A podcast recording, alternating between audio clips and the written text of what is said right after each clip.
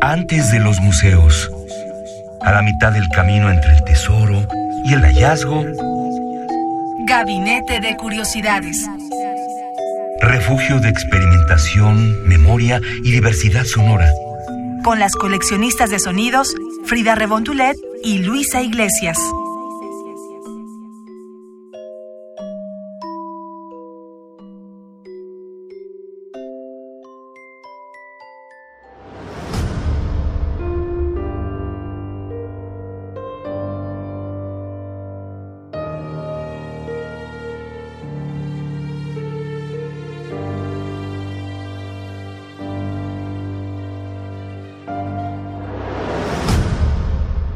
Bienvenidos queridos coleccionistas de sonidos a su gabinete peludo. Así es, esta semana Gabinete de Curiosidades se viste con un pelaje oscuro y siniestro. Estamos haciendo por supuesto un homenaje a la mano peluda y lo hacemos con las voces de ustedes que nos escuchan y de ustedes que nos han ayudado durante tantos años a construir eh, estos relatos, estas historias, esta misma colección de sonidos. Mi nombre es Luisa Iglesias Arvide, los saludo de este lado, por supuesto, mandándole un gran abrazo a Frida Rebontulet, puesto que ella y yo somos las que empezamos este proyecto. Frida está del otro lado eh, armándonos unos sonidos pero que de veras produzcan repelús. Y dicho esto, eh, vamos a ir pasando algunos audios que nos han mandado a lo largo de esta semana con sustos que han vivido ustedes, ustedes que nos escuchan. ¿Cuál es la dinámica? Separamos, por supuesto, eh, por temas los distintos sonidos que nos han mandado. Esta vez eh, lo dedicamos a los sueños, puesto que muchos de ustedes nos han hablado de que estos momentos donde son pues eh, acechados por distintas presencias, por distintos sonidos, por distintas atmósferas, es justamente la hora de dormir. Ahora bien, Aquí no estamos diciendo que estas cosas pasaron, no estamos diciendo que los fantasmas existen o no existen, no estamos dando credibilidad ni restándole credibilidad a ninguno de los testimonios. Lo que queremos es hacer una construcción de la memoria, puesto que los sueños son eso, construcciones de la memoria. Así que sin más preámbulo, vamos a escuchar los siguientes testimonios que ustedes nos han mandado. Eduardo Carranza, trabajador de radio. Bueno, esto pasó hace un par de años. Yo vivía eh, a la entrada de Pachuca, en unos fraccionamientos, y yo vivía solo. Entonces, yo siempre acostumbraba dormir hasta tarde, eh, porque siempre me desvelaba viendo la televisión, ¿no? Entonces, yo acostumbraba a dormir tarde y acostumbraba a dormirme en el sillón de la sala. Casi nunca, o más bien nunca utilizaba los, los cuartos. Entonces, este, un día igual a todos, pues yo me quedé tarde viendo la televisión, me ganó el sueño y me quedé dormido en el sillón. Entonces eh, me quedé dormido de espaldas hacia la puerta principal. Y en algún momento de la noche yo sentí que alguien se, se sen- primero se sentaba como a la altura de mis piernas y posteriormente se acostaba a mi altura. Y pues bueno, en ese momento yo pues sí me asusté mucho, pero no fue como bueno, más bien por estar solo no fue así como de correr o gritar por lo mismo de que pues yo estaba solo, entonces pues no tenía caso. Entonces me quedé así un momento pensando en qué podría hacer cuando sentí como una una caricia, bueno, no no no una caricia, sino como un toque brusco en la mejilla que que la pasó así así rápido. Eh, y después de eso sentí como si un rostro, bueno, como si alguien se, se acercara por, por, por atrás y, en, y al oído me, me susurró, o bueno, me hizo como el sonido como cuando callas a alguien, ¿no? Me hizo como de... Y me dijo no. Entonces ahí fue cuando como que sí, me, me fue el, el escalofrío y después de eso me dio un beso en la comisura de los labios. Y ya, se, sentí como se levantó y se fue pero la voz era una voz de hombre, o sea, no era, no era una voz eh, gutural, pero sí era como una voz muy, muy gruesa. Entonces, pues no entré en pánico, pero sí me saqué mucho de onda. Ya después, pues pasaron como 15 minutos en los que me quedé así acostado sin, sin moverme. Ya me paré, prendí las luces y me salí a fumarme un cigarro al patio. Pues bueno, eso fue lo que me pasó. José Luis Plasencia, productor. Me gustaría poder eh, contarles mi anécdota eh, que me sucedió hace aproximadamente dos años, tres ya, son tres en realidad, en el 2016 cuando estaba de intercambio en Colombia, en la ciudad de Cali. Bueno, pues junto con cuatro compañeros renté, rentamos un pequeño departamento cerca de la universidad donde pues evidentemente realizamos dicho intercambio y bueno, este era éramos cuatro, mi compañero se llamaba Enrique y dos compañeras se llamaban Ana Paola y la otra Brenda. Eh, lamentablemente en el transcurso de nuestro intercambio, en el tiempo, en el lapso, falleció mi amigo por cuestiones de salud. Él se tuvo que regresar a la Ciudad de México, duró aproximadamente nada más dos meses en su, en su intercambio pero a partir de que él fallece, bueno, que me dan la noticia, pues evidentemente yo no pude venir al funeral ni nada. Eh, sucedieron pues algunas cosas extrañas en dicho departamento. Bueno, no quiero atribuirle a él que él haya sido quien nos espantó o así, pero sí fueron cosas pues paranormales. La primera cosa, o el primer evento fue relativamente unos, una semana después de que nos enteramos que él murió. Eh, yo estaba dormido, él y yo compartíamos habitación y pues en la zona donde nosotros vivíamos, que es Cali, eh, era una ciudad donde había mucho calor, entonces pues siempre teníamos que tener las ventanas abiertas, no contábamos con aire acondicionado y pues ese día justo se me olvidó cerrar la, digo abrir la ventana. Y pues sí empecé a sentir algo de calor en la madrugada, eran como las 2 aproximadamente. Y al pararme yo para tratar de abrir la ventana había un gancho colgado en la puerta que estaba justamente nos daba enfrente a la cama.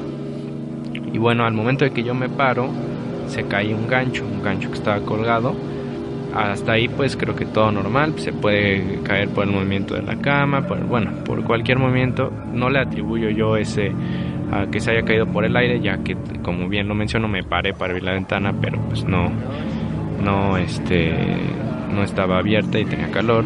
Y al momento de que se cae el gancho yo me acerco para pues levantarlo. Y el gancho por cuestiones que no sé, desconozco, con una fuerza que también desconozco, se fue debajo de la cama, lo cual me pareció sumamente raro. Eh, yo soy una persona que se espanta muy fácilmente, entonces al momento de ver eso yo inmediatamente me metí en mi cama, no abrí la ventana y no quise voltear abajo, no quise saber por qué razón.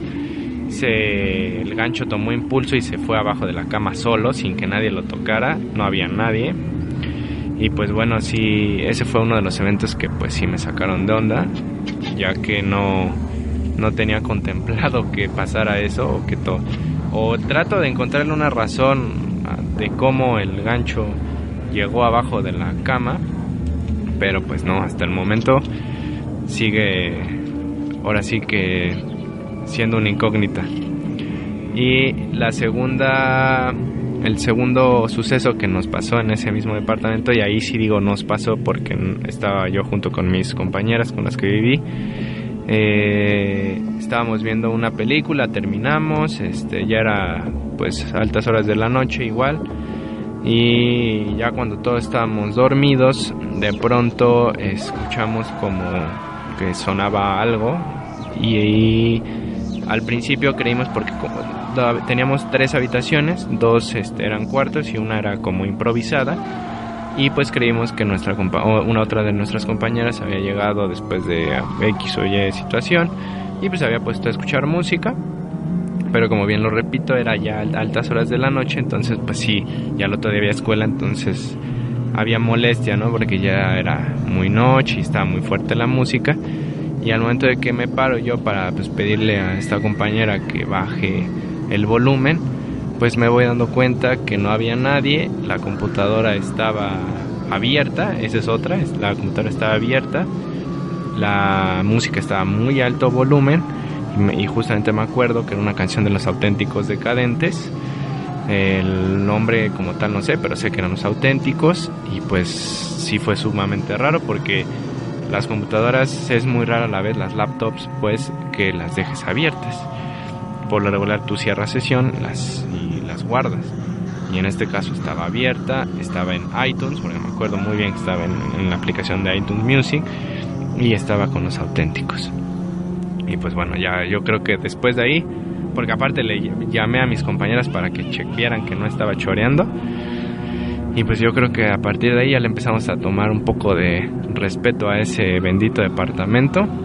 Y pues afortunadamente nada más fueron a mí esos dos sucesos que me pasaron.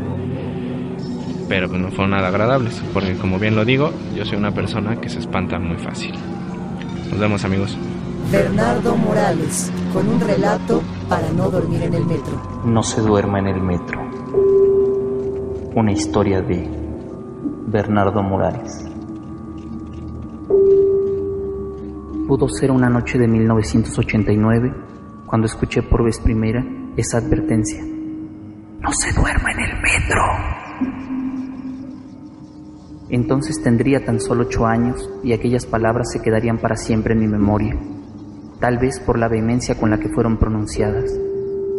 La línea 9 no termina en la estación de Acubaya como nos han hecho creer. Continúa hasta perderse en las entrañas del Homerío, donde los aztecas hacían sacrificios humanos. Muchos años después, al leer la historia general de las cosas de Nueva España, compuesta y compilada por Fray Bernardino de Sagún, descubrí, no sin sorpresa, que la Iglesia Católica celebra en Tacubaya la fiesta de la Candelaria el mismo día en que los aztecas regresaban a este sitio para llevar a cabo misteriosos ritos, en los que se sacrificaban infantes para aplacar la ira de Tlaloc, el dios de la lluvia. Quizá eso explique la insistencia de los policías del metro, que revisan cada uno de los vagones para cerciorarse que ningún pasajero permanezca en ellos una vez que el convoy ha llegado a la supuesta estación terminal de la línea 9. Próxima estación Tacubaya. Iliana Paola Acosta, desde Montreal. Mi nombre es Iliana Paola Acosta Saldate, vivo en Montreal, Canadá, y mi historia se desarrolla aquí. Tengo un amigo que había invitado de visita a otro amigo suyo de México. El amigo se enamoró de la ciudad y quería quedarse más tiempo, pero por razones que ignoro, pues tuvo que volver a México, ¿no? Se le había acabado su visa, no lo sé. Y prometió que algún día iba a volver, estaba muy ilusionado con esa idea. Al poco tiempo de esta visita, mi amigo me dice que va a cambiar de zona y va a dejar su departamento y si quiero tomar el contrato. A lo cual yo le digo que sí. Era un departamento antiguo, con vitrales, en una zona linda, de esos que guardan historia. La primera noche que yo me quedo a dormir ahí, sola, experimento este fenómeno de que se te sube el muerto. Solamente que el muerto no se me subió nada más, sino que le dio por brincar en la cama, azotar con las manos el colchón desesperadamente, frenéticamente, como tratando de despertarme o yo que sé, juguetón y enojado, una mezcla extraña de energía. En mi intuición, esa intuición que ve y no ve, me percato de que quien está saltando en el colchón es el amigo de mi amigo, que se había regresado a México. Cuando yo realizo esto es como si él leyera mi pensamiento y sale de la escena, lo cual me permite a mí finalmente despertar por completo. Me quedo sentada en mi cama hasta que amanece, tratando de digerir qué es lo que había pasado. Y llamo a primera hora del día a mi amigo, al que lo había recibido ahí antes. Me contesta y le digo, ¿cómo estás? Me dice que más o menos. Y yo comienzo eufóricamente a contarle mi experiencia y, le digo que no entiendo por qué su amigo en espíritu vino a saltar encima de mi cama y él se queda después de mi relato unos segundos callado y después con la voz entrecortada me dice, mi amigo murió ayer. Yo creo que su amigo quería ir a despedirse de él a ese lugar en el que había pasado tan lindos momentos el que quería volver y se llevó un chasco porque en lugar de él me encontró a mí, lo cual creo no le hizo mucha gracia.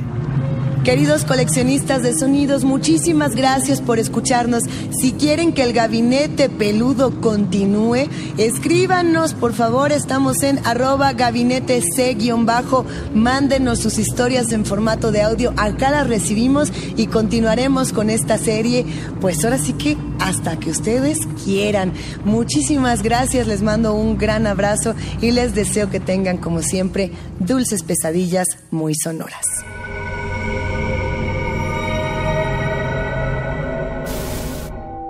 Radio UNAM presentó Gabinete de Curiosidades. Refugio de experimentación, memoria y diversidad sonora. Dispara tu curiosidad en la próxima emisión.